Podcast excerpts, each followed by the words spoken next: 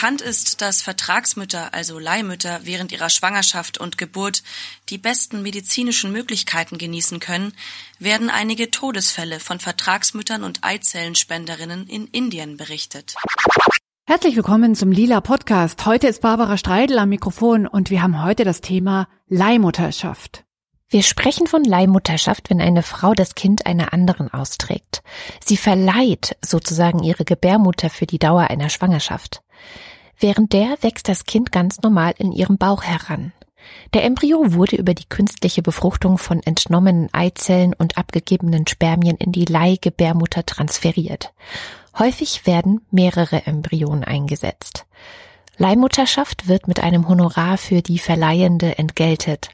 Die Wunscheltern übernehmen die Arztkosten und anfallende Gebühren von Vermittlungsagenturen. Während der Schwangerschaft steht die Leihmutter, die auch Vertragsmutter oder Surrogatmutter genannt wird, mit den Wunscheltern in Kontakt, häufig über die Vermittlungsagentur. Die gesamte Schwangerschaft wird von einem Ärzteteam überwacht. Eine Vertragsmutter, Premila Vagela aus Arnand, erreichte das Krankenhaus für eine reguläre Kontrolluntersuchung im achten Monat ihrer Schwangerschaft und litt unter Krämpfen. Die Ärzte leiteten sofort einen Notkaiserschnitt ein und holten das Kind. Die Frau starb kurz darauf an Herzstillstand. Über sie wird außerdem berichtet, dass sie an Hepatitis-Infektionen litt, die mit Komplikationen verbunden waren. Eine andere Vertragsmutter aus Südindien, Easwari, erlag postnatalen Blutungen. Sie war wegen mangelnder medizinischer Ausstattung zur Behandlung an ein anderes Krankenhaus verwiesen worden und sollte ihre Transportkosten selbst tragen. Sie starb auf dem Weg. Leihmutterschaft ist in Deutschland verboten. Leihmutterschaft gibt es aber trotzdem, zum Beispiel in Indien. Den Bericht über die Todesfälle unter Vertragsmüttern, den hat Dr. Sheila Saravanan recherchiert. Sie arbeitet an der Universität Heidelberg im Südostasien-Institut. Ich habe mit ihr gesprochen über ihre Forschungsarbeit in indischen Leihmutterherbergen und in Kliniken in Indien. Wir haben uns auf Englisch unterhalten und unsere Skype-Leitung wurde von viel Rauschen und Piepsgeräuschen gestört. Das kann man schlecht anhören und deshalb habe ich statt des Originalinterviews Passagen aus einem Aufsatz von Sheila genommen. Den hatte ich für die feministische Rechtszeitschrift Streit übersetzt. Die, die Sachen, die sie mir über Skype erzählt hat, stimmen inhaltlich genau mit dem überein, was sie in dem Aufsatz geschrieben hat. Also es ist genau dasselbe. Den Part von Sheila spricht eine Kollegin von mir und zwar ist die aus dem BR und heißt Alexandra Martini. Sheila Saravenan ist eine Leihmutterschaftskritikerin, das ist euch bestimmt schon klar geworden. Aber es gibt auch andere Meinungen. Der hier tritt die ganze Zeit. Der hier nicht so viel. Das ist also wohl der Boss der beiden. Ich weiß nicht, ich liebe es einfach schwanger zu sein. Eigentlich fühle ich mich am gesündesten, wenn ich schwanger bin. Nach offiziellen Angaben nehmen weniger als 1000 US-Bürger im Jahr Leihmütter in Anspruch. Experten gehen von weit höheren Zahlen aus. Hammel erlebt oft überraschte Reaktionen. Sie sagen Glückwunsch und ich sage Danke, aber es sind nicht meine. Die Leute verstehen nur schwer, dass sie nicht seine sind und nicht meine, nur weil wir sie austragen. Und dass sie später nicht aussehen werden wie wir. Dann müssen wir die ganze Geschichte erzählen. Es sind nicht meine Eizellen, es ist nicht sein Sperma, es ist fremdes Sperma, fremde Eizellen. Wir tragen sie nur aus. Das war ein Bericht der Presseagentur AFP. Brandy Hamill, das ist eine Frau aus Pennsylvania in den USA, erzählt darin von ihrer Schwangerschaft als Leihmutter. Sie bekommt darin rund 1500 Euro pro Monat plus die Erstattung der Arztkosten. Nach der Geburt gibt sie die Zwillinge an eine andere Frau. Und die ist sehr happy darüber, weil sie kann nämlich nach einer Krebserkrankung nicht schwanger werden. Dieser Frau einen Gefallen zu tun, das gefällt Brandy Hamill an ihrer Leihmutterschaft. Beim Thema Leihmutterschaft finden wir also vor allem zwei kontroverse Seiten in der öffentlichen Diskussion. Die einen stimmen diesen Frauen aus den USA zu. Sie finden, das ist ein ganz guter Deal. Es fließt ein bisschen Geld, die Leihmutter verhilft einer anderen Frau zum Kinderglück und kann nochmal eine Schwangerschaft genießen dann wird auch gerne Bezug hergestellt zu einer wichtigen Errungenschaft des Feminismus, der guten alten Weisheit, mein Bauch gehört mir. Die kennen wir eigentlich aus der Abtreibungsdebatte. In Sachen Leihmutterschaft wird sie aber auch gerne eingesetzt. Ja, und jetzt kommt die Kehrseite, dass aus diesem guten Deal und der Freiheit über den eigenen Körper zu entscheiden eine ganze Industrie werden kann, die Leihmutterschaften massenweise vermittelt und verkauft. Und das wird gerne ausgeblendet. Die Leihmutterschaftsgegnerinnen und Gegner sehen aber vor allem das, diese Industrie und die damit verbundene Ausbeutung der Frauen, die aus Angst vor Armut einer Leihmutterschaft zustimmen. Bei meiner Recherche ist mir vor allem aufgefallen, dass das Thema ziemlich weit weg ist von meiner Lebenswirklichkeit. Ich kenne keine Frau, die ein Kind für ein anderes Paar ausgetragen hat. Und ich kenne kein Paar, das eine Leihmutter beauftragt hat. Leihmutterschaft ist etwas, das ich eigentlich immer in die Welt von Stars geschoben habe, also was irgendwie Seltsames, vielleicht Ungutes, das nur die machen, die es sich auch leisten können. Und was für mich auch noch damit zu tun hat, ist eine für mich fremde Vorstellung von Familie. Eigene Kinder kommen über einen Partner oder eine Partnerin in meine Familie oder durch meine Schwangerschaften natürlich und vielleicht auch über Adoption oder als Pflegekinder. So habe ich mir das immer vorgestellt. Aber Lebenswirklichkeit entfernt oder nicht, es ist trotzdem wichtig, sich darüber Gedanken zu machen. Ich habe das immer nur dann gemacht, wenn ich irgendwelche Gossip-Hefte durchgeblättert habe. Und tatsächlich sind diejenigen, die öffentlich davon sprechen, meistens in der Upper League in Sachen Celebrity-Einkommen. Ich habe zwei Beispiele für euch. Zuerst Kim Kardashian. Deren drittes Kind wurde von einer Leihmutter ausgetragen. Das war für Kardashian nicht so leicht.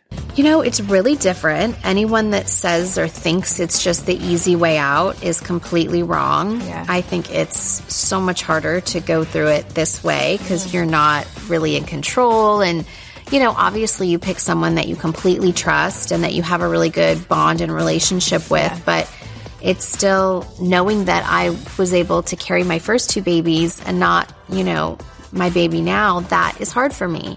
So it's definitely a harder experience than I anticipated just in the control area. I always knew that I, w- that I wanted to be a father. Uh, I just, just didn't know how.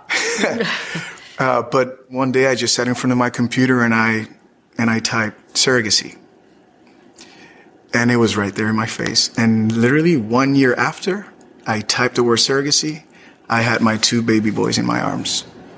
Das war Ricky Martin, der hat in einem Interview erzählt, dass er immer Vater werden wollte. Ein Jahr nachdem er das Wort Surrogacy, also Leihmutterschaft, gegoogelt hat, hielt er seine Zwillinge in den Armen.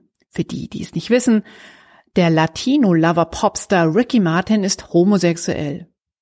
Ich lese immer wieder, dass für homosexuelle Leihmutterschaft ähnlich wie eine Spermaspende für lesbische Paare eine gute Möglichkeit ist, Eltern zu werden.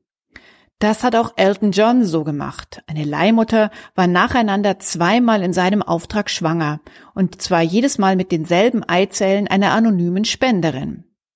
Die feministische Publizistin Jermaine Greer hat das kritisiert, vor allem deshalb, weil Elton Johns Partner David Furnish in den Geburtsurkunden der Kinder als Mutter eingetragen wurde. Damit werde das Konzept von Mutterschaft dekonstruiert, sagte Jermaine Greer. Was auffällt? Weder Kim Kardashian noch Ricky Martin haben von den Frauen gesprochen, die mit ihren Kindern schwanger waren. Und auch im Fall von Elton John bleibt die zweifache Leihmutter anonym.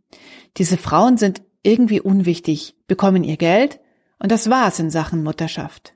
Scheint es. Ist es? Je mehr ich jetzt darüber nachgedacht habe, desto schwieriger wurde es für mich, eine klare Meinung zu finden über Leihmutterschaft. In meinem Unbehagen wegen des offensichtlichen Ungleichgewichts zwischen reichen Stars und unsichtbaren Mietgebärmüttern habe ich den Roman Der Report der Markt gelesen. Der wurde 1985 von Margaret Edward geschrieben und ich kann das Buch allen immer nur empfehlen. Die Geschichte Der Report der Markt ist 1990 von Volker Schlöndorf verfilmt worden. Ich habe den Trailer zum Film im Netz gefunden. Das ist die Republik Gilead. Früher auch bekannt unter dem Namen Vereinigte Staaten von Amerika. Heute ist es ein Staat, der nach den Gesetzen des Alten Testaments regiert wird. Infolge schwerer Umweltkatastrophen ist die weiße Rasse unfruchtbar geworden. Nur wenige Frauen können noch Kinder bekommen. Man nennt sie Dienerinnen und verteilt sie in die Familien der oberen Klassen. Viele kennen vielleicht die Hulu-Serie von 2017, die auch den Report der Markt verfilmt hat. Ja, die Geschichte ist erstmal nur eine Geschichte, eine dystopische Geschichte und in Sachen Leihmutterschaft ist sie ziemlich abschreckend. Die Mägde, von denen hier die Rede ist, die sind physisch noch in der Lage, Kinder zu kriegen. Und sie werden quasi zwangsvergewaltigt von Leuten wie dem Kommandanten, einem reichen Militärchef. Sind sie dann schwanger, werden ihnen die Kinder gleich nach der Geburt oder kurz darauf weggenommen.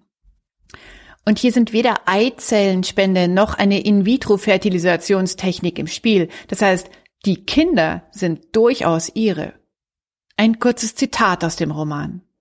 Die Ehefrau des Kommandanten schaut auf das Kind hinunter, als wäre es ein Blumenstrauß, etwas, was sie gewonnen hat, ein Tribut. Wir stehen zwischen Janine und dem Bett, damit sie dies nicht mit ansehen muss. Sie wird das Baby stillen dürfen, ein paar Monate lang, man hält ihr viel von Muttermilch. Danach wird sie versetzt werden. Als Donald Trump Ende 2016 zum Präsidenten der Vereinigten Staaten gewählt wurde, kam Margaret Edwards Roman Der Report der Markt wieder auf die Bestsellerlisten. Ganz klar warum für mich. In dem Buch werden Frauen als weniger wert beschrieben. Und diese Dystopie ist durch den bekennenden Pussy-Grabscher Trump ganz schön näher gerückt. Zu all den Horrorszenarien, die ich gerade skizziert habe, kommt ja noch die feministische Idee, dass Frauen frei entscheiden können darüber, was sie mit ihrem Körper machen. Ich hatte das ja schon erwähnt. Also, wenn wir das Mein Bauch gehört mir ernst nehmen und nicht nur beim Thema Schwangerschaftsabbruch fordern, dann können Frauen ihre Bäuche auch vermieten an andere Paare, die in Mietbäuchen Kinder austragen lassen. Diese Idee steht übrigens schon in der Bibel, im ersten Buch Mose, Genesis 30. Als Rahel sah, dass Jakob kein Kind gebar, beneidete sie ihre Schwester und sprach zu Jakob, schaffe mir Kinder, wenn nicht, so sterbe ich. Jakob aber wurde sehr zornig auf Rahel und sprach, bin ich doch nicht Gott, der dir deines Leibes Frucht nicht geben will. Sie aber sprach, siehe, da ist meine Magd Bilha, geh zu ihr, dass sie auf meinem Schoß gebäre und ich doch durch sie zu Kindern komme. Die Bibel ist mir im Ganzen und auch an dieser Stelle nicht wirklich durch Geschlechtergerechtigkeit aufgefallen. Wie weit die Idee des Mein Bauch gehört mir, ich kann ihn vermieten gehen darf, darüber haben sich Frauen seit den späten 1970ern Gedanken gemacht. Die späten 70er, das war die Zeit, in der Leihmutterschaft weltweit im großen Stil im Kommen war, dank der Entwicklung der dazugehörigen medizinischen Technik. Sheila Saravenan etwa nennt die Texte von Andrea Dworkin aus den frühen 80ern. Die US-amerikanische Radikalfeministin, Soziologin und Schriftstellerin schrieb über Reproduktionsbordelle, in denen Technologien, die an Tierhaltung erinnern, bei Frauen eingesetzt werden würden. Sie beschrieb ein Erntemodell, bei dem Frauen ihre Gebärmütter verkaufen, indem sie In-vitro-Fertilisation erlauben. Frauen würden an Orten, die an Gefängnisse erinnern, festgehalten werden. Orte, an denen sie sich nicht frei bewegen können und ihr Handlungsspielraum auf einen strengen Standard beschränkt wird. Sie würden sich verkaufen, um Babys zu kriegen. Das hat damals wie ein Stück Science-Fiction-Literatur geklungen, aber die Realität dieser Fiktion kann nun auf den Leihmüttermärkten des heutigen Indiens entdeckt werden. Ich brauche hier Unterstützung beim feministischen Denken. Und deshalb habe ich mit Lila Podcast Co-Host Susanne Klingner über die Idee der freiheitlichen Entscheidung über den eigenen Bauch als feministische Theorie gesprochen. Also ich glaube, die Grundidee, dass es eine feministische Errungenschaft ist, ist schon nett, also die ist lobenswert und tatsächlich würde ich auch sagen, die Idee würde funktionieren, wenn der Kapitalismus nicht wäre. Also in dem Moment, wo halt so ein kapitalistisches Element da reinkommt und ich habe auch eine Reportage mal darüber gesehen, so ein Film und dann sind da wirklich, dann sind schwangere Frauen, die leben da in zwölf Personen Schlafsälen miteinander und brüten da quasi. Also es unterscheidet dann nicht mehr ganz so viel von so einer Legehennenbatterie. Und das ist natürlich einfach, um die Kosten gering zu halten und den Gewinn zu maximieren. Und das finde ich dann halt natürlich das Problem. Also der Kapitalismus, der ins Spiel kommt, der macht das Ganze komplizierter. Der Kapitalismus, also die Industrie die aus einer privaten Vereinbarung ein großes Geschäft macht. Wenn ich jetzt zum Beispiel für eine Freundin oder für meine Schwester oder für wen auch immer entscheide, ich trage dein Kind aus, dann ist das was ganz anderes. Also dann kann meinetwegen auch Geld fließen, ja, wenn es so, so eine direktes, eine direkte Beziehung ist und ich sage, du, ich kann in dem Jahr zum Beispiel nicht arbeiten oder ich denke, das ist mir so und so viel wert, dass mein Körper jetzt durch eine Schwangerschaft malträtiert wird und du bezahlst alle Arztrechnungen und so weiter und so fort, dann sehe ich das nochmal ein bisschen anders. Also dann denke ich, das könnte so ein Agreement sein zwischen zwei mündigen Personen oder mehr, drei Personen vielleicht, weil da ja noch ein Mann wahrscheinlich mit dabei ist, und man kriegt es irgendwie hin, für alle Menschen würdig zu gestalten. Hier möchte ich noch mal kurz stoppen. Leihmutterschaft ist in Deutschland verboten, mit dem am 13. Dezember 1990 erlassenen Embryonenschutzgesetz. Was das genau bedeutet und wie in Deutschland damit umgegangen wird, darüber habe ich mit Petra Thorn gesprochen. Sie ist Sozialtherapeutin und hat eine Praxis für Paar- und Familientherapie und Kinderwunschberatung in Hessen. Frau Thorn, Sie sind ja Therapeutin und beraten Paare, die einen drängenden Kinderwunsch haben. Wenn das Übliche, so nenne ich das jetzt mal, also Sex, äh, Schwangerschaft, Geburt, wenn das nicht klappt und auch nicht die Unterstützung mit einer Hormontherapie zum gewünschten Ergebnis führt und auch die In-vitro-Fertilisation, wenn das alles nichts nützt, dann kommen Paare auch in Deutschland auf die Idee, wir könnten es mit einer Leihmutterschaft mal versuchen. Das ist aber hier verboten und zwar geregelt durch das Embryonenschutzgesetz. Was genau regelt denn dieses Gesetz? Das Embryonenschutzgesetz ist ein Strafgesetz und regelt daher die Behandlungen oder die Vorgehensweisen, die in Deutschland unter Strafe gestellt sind. Und das ist beispielsweise die Eizellspende und eben auch das, was Sie eben angesprochen haben, nämlich die Leihmutterschaft. Jetzt ist es verboten, aber Menschen kommen ja dann trotzdem auf die Idee, dass sie sowas probieren wollen. Was sagen Sie denn Paaren überhaupt, die zu Ihnen kommen und die etwas verzweifelt sind, weil sie schon alles Mögliche ausprobiert haben, um ihren Kinderwunsch zu erfüllen, aber es hat halt alles nicht geklappt? Was sagen Sie denen? Was raten Sie denen? Wenn Paare sich das erste Mal mit dem Themenbereich Eizellspende oder Leihmutterschaft auseinandersetzen, ist es natürlich wichtig, dass sie um das Verbot wissen. Das heißt, wir klären in der Beratung natürlich auch über die gesetzlichen Möglichkeiten beziehungsweise die Einschränkungen hier in Deutschland auf. Dann geht es allerdings darum, dass Paare gut informiert für sich selbst eine tragfähige Entscheidung treffen können. Und das bedeutet in der Beratung, dass wir sehr umfassend aufklären über die juristischen Bedingungen in den Ländern, die für die Paare in Frage kommen, über das medizinische Vorgehen und dann natürlich über alle psychologischen Fragen, die mit der Familienbildung, mit Eizellspende oder mit Leihmutterschaft einhergehen. Sie können dann darauf hinweisen, dass das in anderen Ländern möglich ist. Habe ich das richtig verstanden? Die meisten Paare wissen natürlich, dass die Eizellspende und die Leihmutterschaft unter Strafe stehen, dass das hier in Deutschland nicht möglich ist und wissen in der Regel auch, in welchen Ländern sie diese Behandlungen durchführen können. Ansonsten informieren wir in der Beratung vor allem um die gesetzlichen Regelungen des sogenannten Auskunftsrechtes. Wir wissen aus der ganzen psychologischen Forschung, aus unserer klinischen Erfahrung, dass es für die Kinder, die mit Samenspende, Eizellspende oder eben mit Leihmutterschaft gezeugt wurden, dass es für diese Kinder wichtig ist, erfahren zu können, von wem sie abstammen. Insofern ist es sehr wichtig, dass die Paare auch wissen, in welchem Land es ein sogenanntes offenes System gibt, in welchem Land die Kinder später also dieses Auskunftsrecht tatsächlich auch umsetzen können. Beispiel für ein Land, bei dem es so ist, Beispiel für ein Land, bei dem es so ist? Es gibt in Europa, aber auch weltweit im Prinzip drei Gruppen von Ländern. Es gibt Länder, in denen Samenspender und Eizellspenderinnen anonym sind. Dazu gehören zum Beispiel Spanien oder die Tschechische Republik.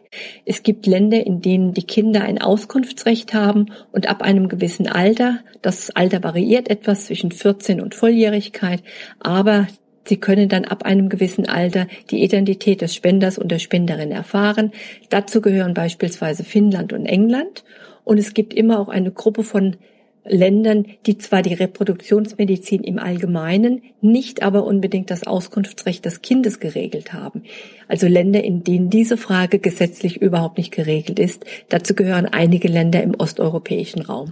Wenn ich jetzt auf die Idee komme, ich will so eine Leihmutterschaft privat betreiben, innerhalb von Deutschland. Zum Beispiel habe ich eine gute Freundin, die wäre bereit, mein Kind auszutragen.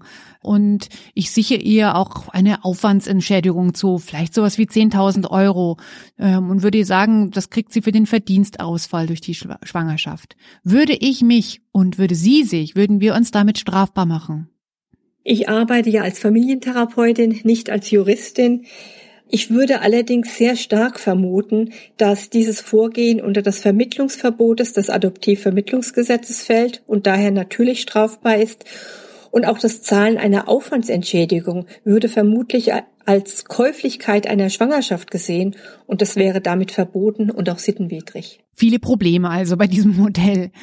Anderes Modell, wenn ich als in Deutschland lebende Frau gemeinsam mit meinem Partner eine Agentur zum Beispiel in Indien beauftrage, über Leihmutterschaft mein Kind auszutragen, würde ich mich dann damit strafbar machen? Auch das ist juristisch sicherlich keine einfache Frage. In den Fällen, die bislang bei uns in Deutschland gerichtlich geklärt wurden, wurde immer wieder bestätigt, dass sich Eltern im Ausland nicht strafbar machen, solange die Leihmutterschaft in diesem Behandlungsland erlaubt ist.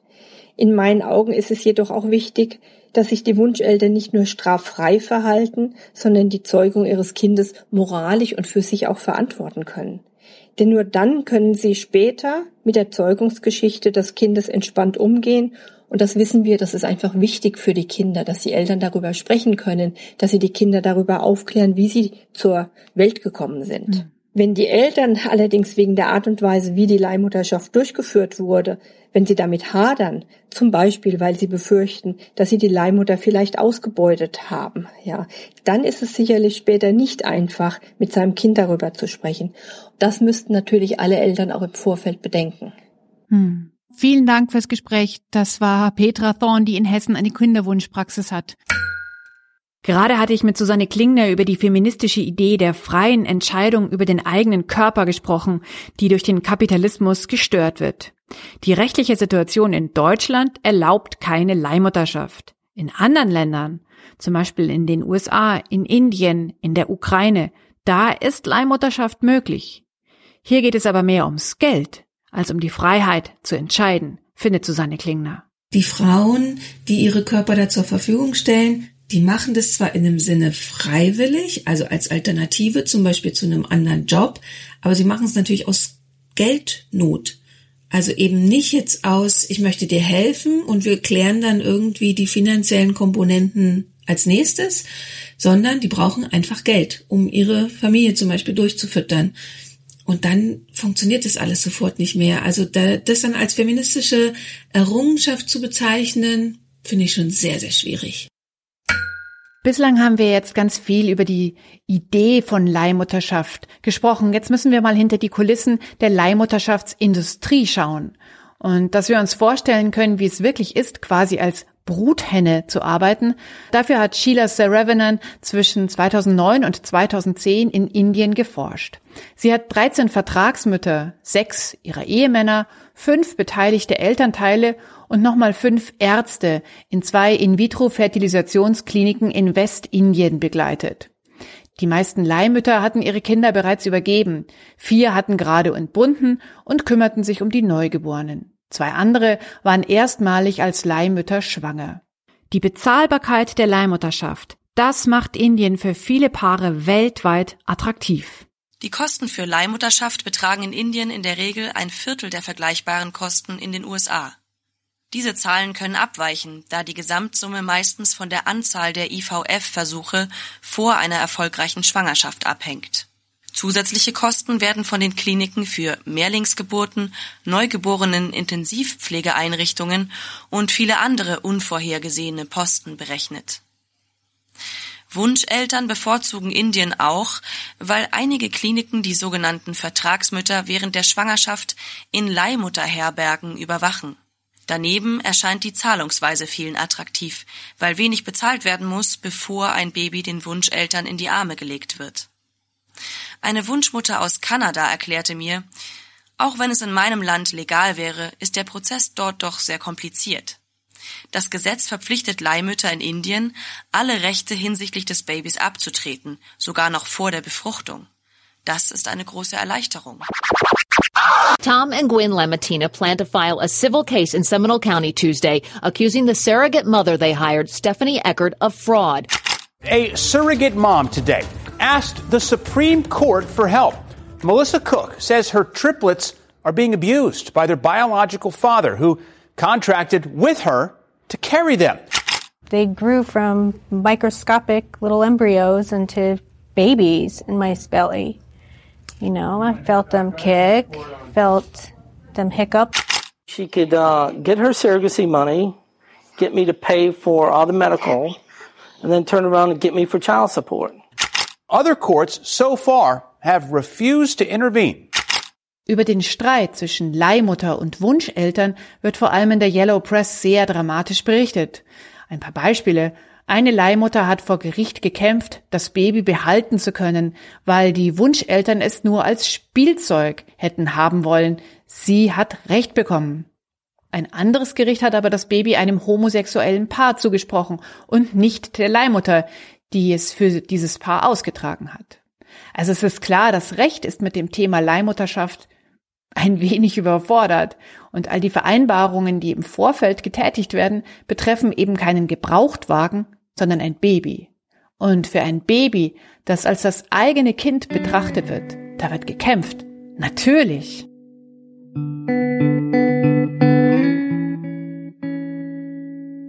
Ja, und auch deshalb fließt Geld, um möglichst im Vorfeld alle Kampfeslust wegzukaufen.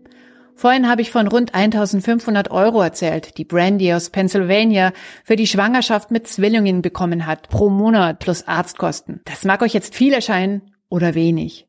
Und das ist auch ein großer Problemfaktor in Indien. Die wirtschaftliche Lage dort ist mit Deutschland, England, den USA überhaupt nicht vergleichbar. Fast ein Viertel der Gesamtbevölkerung lebt in Indien unterhalb der Armutsgrenze. Dass Frauen besonders deshalb als Leihmütter arbeiten, um der Armut zu entfliehen, liegt also auf der Hand. Vertragsmütter haben als Haushaltshilfen, Landarbeiterinnen gearbeitet. Einige von ihnen waren zuvor sogar obdachlos.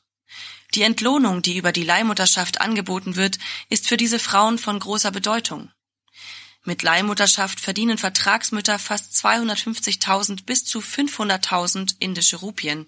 Das sind 4 bis 8.000 US-Dollar.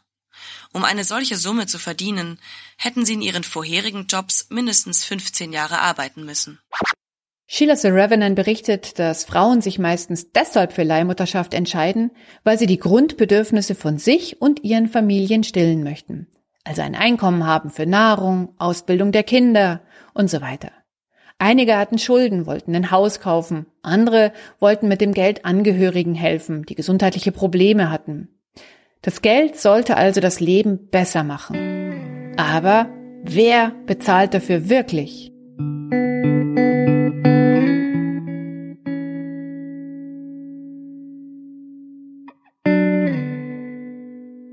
In den Ländern, in denen Leihmutterschaft erlaubt ist, gibt es klare Gesetze. In Israel zum Beispiel dürfen sich nur nachweislich unfruchtbare, heterosexuelle Paare bewerben. Die Paare müssen sich im Vorfeld psychologisch und genetisch untersuchen lassen. Vor kurzem wurde das Gesetz für alleinstehende Frauen bis 54 Jahre erweitert. Homosexuelle Paare sind in Israel von Leihmutterschaftsangeboten ausgeschlossen und es hat einen riesengroßen Empörungssturm der LGBT-Community ausgelöst. Verständlich. A hundred thousand people took to the streets last week in Tel Aviv to voice their anger and hurt over what they call discrimination in the form of a law that granted surrogacy rights for single mothers, but none for gay couples. Prime Minister Benjamin Netanyahu was excoriated for publicly supporting gay surrogacy, only to vote against it days later, killing its hopes for success. People had enough, and the LGBTQ community, they're starting demanding. In den USA ist Leihmutterschaft nicht auf nationaler Ebene geregelt. Es hängt also sehr davon ab, wo man wohnt. Ein leihmutterschaftsfreundlicher Bundesstaat, der es für heterosexuelle Ehepaar ermöglicht, ist zum Beispiel Texas. Verboten ist Leihmutterschaft etwa in Arkansas, Michigan oder in New York. Indien erlaubt kommerzielle Leihmutterschaft in seinen rund 3000 Kliniken seit November 2015 nur noch für Menschen innerhalb des Landes. Derzeit wird über ein Gesetz gesprochen, das die kommerzielle Leihmutterschaft vollkommen verbietet. Es wird aber befürchtet, dass die Dienstleistung dann einfach vom Nachbarland Nepal aus angeboten wird, und zwar von denselben Kliniken, die es heute machen. Was auffällt, es gibt nicht so viele Gesetze, die die Vertragsmütter, also die Leihmütter schützen. Dafür gibt es klare Regelungen für sie, und zwar besonders an der Stelle, wo sie eine Bindung zum ausgetragenen Kind aufbauen könnten. Im internationalen Vergleich stellt besonders Indien die Vertragsmütter hinten an. Vertragsmütter in Indien haben vergleichsweise weniger Rechte über das Kind und keinen legalen oder psychologischen Beistand. Sie erhalten eine geringere Summe für die Leihmutterschaft als andere, setzen sich einem ungerechten Bezahlmuster aus, in dem es etwa keine Zusatzzahlung gibt im Falle einer Fehlgeburt. Daneben sind sie nicht abgesichert durch Kranken- oder Lebensversicherungen. Schließlich verlangen einige Kliniken, dass die Frauen in Leihmutterherbergen fern von ihren Familien bleiben. Vertragsmütter müssen alle Rechte auf das Kind abgeben, wenn sie sich auf den Vertrag einlassen, gemäß des indischen Gesetzes zu assistierter Reproduktionstechnik. Ja, das klingt so schlimm, wie es ist. Eine Klinik mit integrierter Leihmutterherberge erlaubte einer Vertragsmutter nicht, die von ihr geborenen Kinder zu sehen. Während sie halb ohnmächtig nach einem Kaiserschnitt war, wurden die Kinder weggebracht. Im Gegensatz dazu erwartete eine andere Klinik mit Leihmutterherberge, dass eine Vertragsmutter in einer längeren Zeitperiode, die von drei Wochen bis drei Monaten variiert, eine Bindung zu dem Kind aufbaut, die dann abrupt abgebrochen wird durch die Übergabe des Kindes. Ohne Aussicht auf eine künftige Beziehung zu den Wunscheltern, dem Kind bzw. psychologischen Beistand. Und dass sich die Leihmutterschaft so sehr finanziell lohnt, das entkräften diese Zahlen, die Sheila The Revenant zusammengestellt hat. Lediglich ein nominelles Gehalt, umgerechnet 36 Euro pro Monat, wird an die Vertragsmutter ausgezahlt. Der Löwenanteil von 2500 Euro wird erst bezahlt, wenn sie das Baby überreicht hat. In den Worten eines Wunschelternteils ist das ein guter Anreiz für die Vertragsmutter, das Baby zu bekommen und keine Fehlgeburt zu haben, da sie sonst nicht wirklich bezahlt werden würde. In ihrer Forschung kommt Sheila The Revenant auf ein klares Ergebnis. Leihmutterschaft ist ein transnationales, globales Geschäft, bei dem die Vertragsmütter den kürzeren ziehen. Sie bleiben unsichtbar und werden schlecht bezahlt. Den Hauptgewinn würden vor allem in Indien die beteiligten Ärzte einstreichen. Darüber können riesige neue Leihmutterkomplexe finanziert werden, regelrechte Babyfabriken mit Selbstversorger-Apartments für Paare, einen Aufenthaltsbereich für Vertragsmütter, Büros, Kreissäle, die In-vitro-Fertilisationsklinik, Restaurants und Shoppingbereiche. Deshalb fordert Sheila the Revenant ein Umdenken. Diejenigen, die nach Leihmutterschaft suchen, stehen Themen wie soziale Stigmatisierung, psychische Probleme, körperliche Belastungen nach Unfruchtbarkeitsbehandlungen und Verletzen der eigenen körperlichen Integrität gegenüber. Um mit einer Entscheidung für Leihmutterschaft all das zu lösen, tendieren sie jedoch dazu, eine andere Frau durch dasselbe Aufgebot an Problemen zu schicken soziale Stigmatisierung, psychische Veränderungen, Verletzen der eigenen körperlichen Integrität. Darüber hinaus stehen durch den Vertrag die Gesundheit der Mutter, ihre Handlungs- und ihre Bewegungsfreiheit und sogar ihr Leben auf dem Spiel. Ich möchte auch mal darauf hinweisen, dass die Zahlen von Sheila Saravenan schon ein bisschen alt sind. Also ihre Forschung vor Ort in Indien war zwischen 2009 und 2010. Inzwischen ist ja einiges passiert. 2015 gab es eine Gesetzesänderung in Indien, dass die transnationale Leihmutterschaft verboten hat. Und jetzt, ich hatte es schon erwähnt, ist ja gerade eine Überlegung zugange, dass das ganz abgeschafft wird. Im Laufe meines intensiven Behandelns dieses Themas bin ich zu dem Schluss gekommen, dass ich auch gegen die heutige Praxis von Leihmutterschaft bin. Definitiv. Die Idee mag vielleicht gut sein, aber unsere Welt mit dem Kapitalismus und der globalen Bereitschaft, andere auszubeuten, die ist definitiv nicht so weit, damit verantwortungsvoll umzugehen.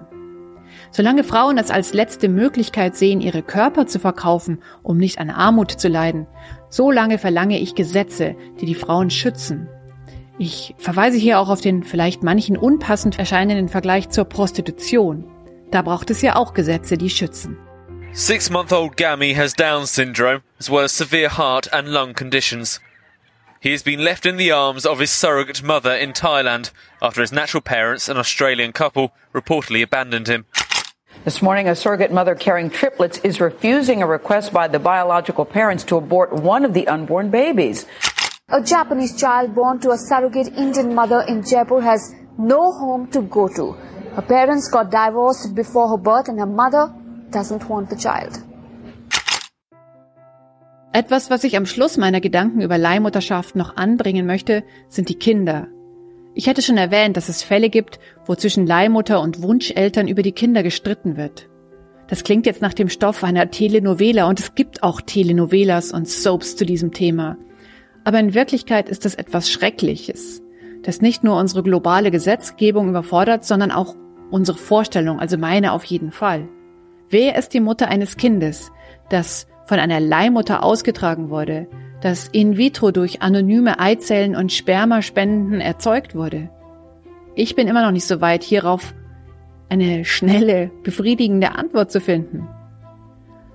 Sheila the Revenant kennt Fälle, in denen die Kinder, weil mit Behinderung zur Welt gekommen oder nie aus der Leihmutterschaftsherberge abgeholt, auf der Straße gelandet sind, mit ihren Leihmüttern oder alleine.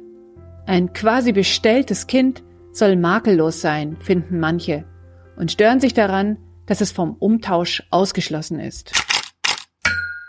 Zum Schluss dieser Sendung über die Leihmutterschaft habe ich noch eine Buchkritik. Ich habe ziemlich lange darüber nachgedacht, was ich an dieser Stelle empfehlen möchte und habe mich dann für den Roman Elefant von Martin Suter entschieden. Der Roman geht so los. Eine Entzugserscheinung konnte es nicht sein.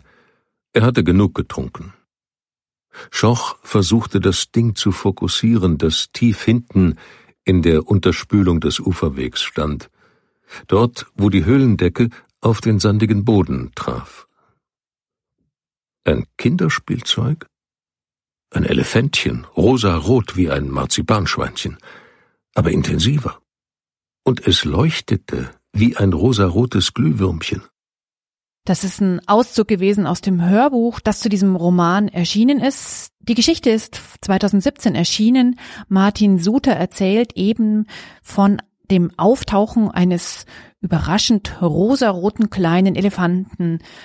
Dieser Elefant ist ein Lebewesen und er ist durch Leihmutterschaft entstanden. Das war meine Verbindung zu unserem Thema heute. Die Leihmutterschaft ist so abgelaufen, dass ein ruchloser Wissenschaftler einen genetisch veränderten Elefantenembryo in die Gebärmutter eines Elefanten, einer Elefantenkuh, muss man natürlich sagen, eingepflanzt hat.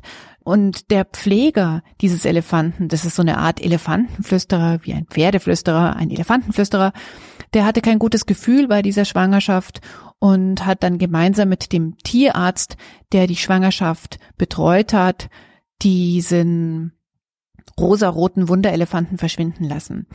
Ähm, dann passieren allerlei Dinge und am Schluss gibt es ein mittelmäßiges Happy End, in dem dieser rosarote Elefant zu einem heiligen Wesen erklärt wird und es wird dann so eine Art Tempel für ihn errichtet. Das, was ich besonders wichtig finde an diesem Roman, ist, dass wir Grenzen überschreiten. Ob wir Grenzen überschreiten bei einer Leihmutterschaft, äh, die ein Elefant ähm, ähm, die einen Elefanten betrifft, bei einer Leihmutterschaft, die einen Menschen betrifft, bei genetischen Veränderungen von Mais, bei genetischen Veränderungen von Schafen oder Hunden, damit das ähm, mehr convenient ist für die Menschen drumherum. All diese Dinge müssen sehr gut überdacht werden. Und ich glaube eben, das ist so ein bisschen meine Message hier an dieser Stelle, dass das Überdenken nicht nur auf ökonomischer, sondern sehr, sehr stark auf ethischer und moralischer Seite passieren muss. Das wünsche ich mir, dass das passiert und darauf spielt der Roman Elefant von Martin Suter ziemlich gut an. Das Elefantenspielzeug war noch immer da, aber es kam ihm vor, als stünde es etwas weiter rechts. Er schloss die Augen wieder. Einen Moment lang drehte sich das Elefantlein unter seinen Augenlidern und hinterließ einen rosa Schweif. Sofort schlug er die Augen wieder auf. Dort stand es, schlug mit den Ohren und hob den Rüssel zu einem S. Schoch legte sich auf die andere Seite und versuchte, das Drehen zu stoppen. Dabei schlief er ein. Martin Suter Elefant Ein Diogenes-Hörbuch, gelesen von Gerd Heidenreich. Das war ein lila Podcast zum Thema Leihmutterschaft. Ich hoffe, ihr habt mitdenken wollen, mitdenken können. Und ich würde mich sehr freuen, wenn wir zum Beispiel in den Kommentaren eine Antwort finden können. Nächste Woche gibt's auch wieder einen lila Podcast und zwar hat Katrin Rönnecke sich mit dem Film Female Pleasure beschäftigt. Hallo, hier ist Katrin und ich würde euch gerne einen kleinen Ausblick auf die kommende Sendung geben. Vielleicht habt ihr es schon gehört, am 8. November ist ja der große deutschlandweite Kinostart des Films Female Pleasure und wie ich schon in einer früheren Folge gesagt habe, finde ich, dass diesen Film die ganze Menschheit gucken sollte. Ob uns das gelingt, müssen wir sehen. Auf jeden Fall gibt es in der folgenden Sendung ein längeres Interview mit der Filmmacherin Barbara Miller. Sie erzählt darin, was sie bewogen hat, diesen Film zu machen. Und außerdem werden wir Freikarten verlosen. Also, bis dahin. Das war's mit dem Lila Podcast in dieser Woche. Wie immer kommt hier zum Finale noch der Aufruf, unseren Podcast zu unterstützen. Ihr könnt uns spenden über Patreon über eine Überweisung oder über etwas anderes, was euch so einfällt. Wenn ihr Lust habt, kauft unsere Baumwolltasche mit dem hübschen lila Podcast-Logo darauf. Sticker und Buttons haben wir auch im Angebot. Das alles findet ihr auf unserer Website detailliert aufgelistet. Ich freue mich, wenn ihr in den Kommentaren mit mir über Leihmutterschaft oder was euch sonst so einfällt, euch austauschen möchtet. Am Mikrofon verabschiedet sich jetzt mal Barbara Streidel.